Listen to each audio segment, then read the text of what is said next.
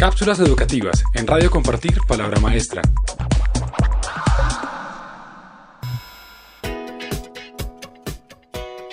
La escalera de la metacognición. La metacognición es la unión de meta, que significa más allá, y cognición, que es la acción y efecto de conocer. De acuerdo con la definición anterior, la metacognición es la capacidad de una persona de autorregular su comportamiento con el fin de lograr planificar aspectos para que ayuden a cumplir sus metas personales. Para esto, es importante detectar habilidades y fortalezas para así aprender a determinar las metas. ¿En qué consiste la escalera de la metacognición? Está formada por cuatro escalones. 1. Uso tácito. El primer paso es aprender la rutina del pensamiento, es decir, memorizar y estudiar las diferentes ideas que la mente trae y de esta manera elegir una forma de pensar. 2. Uso consciente. Luego de elegir un propósito, es importante analizar las acciones que se han realizado desde que se decidió la meta, es decir, la persona debe comprender y diferenciar las herramientas que ha empleado para cumplir dicho propósito. Por ejemplo, si la persona está en un proceso de aprendizaje de un idioma, el uso consciente en este caso es analizar las herramientas que ha podido usar como los libros y la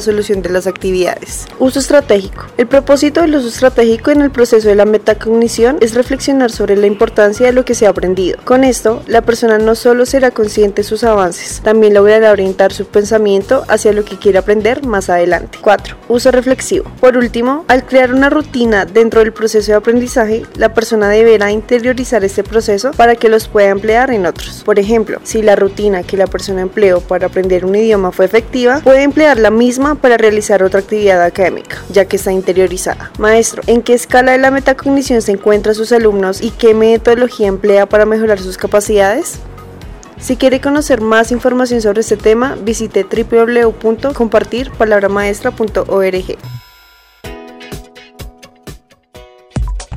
Cápsulas educativas en Radio Compartir Palabra Maestra.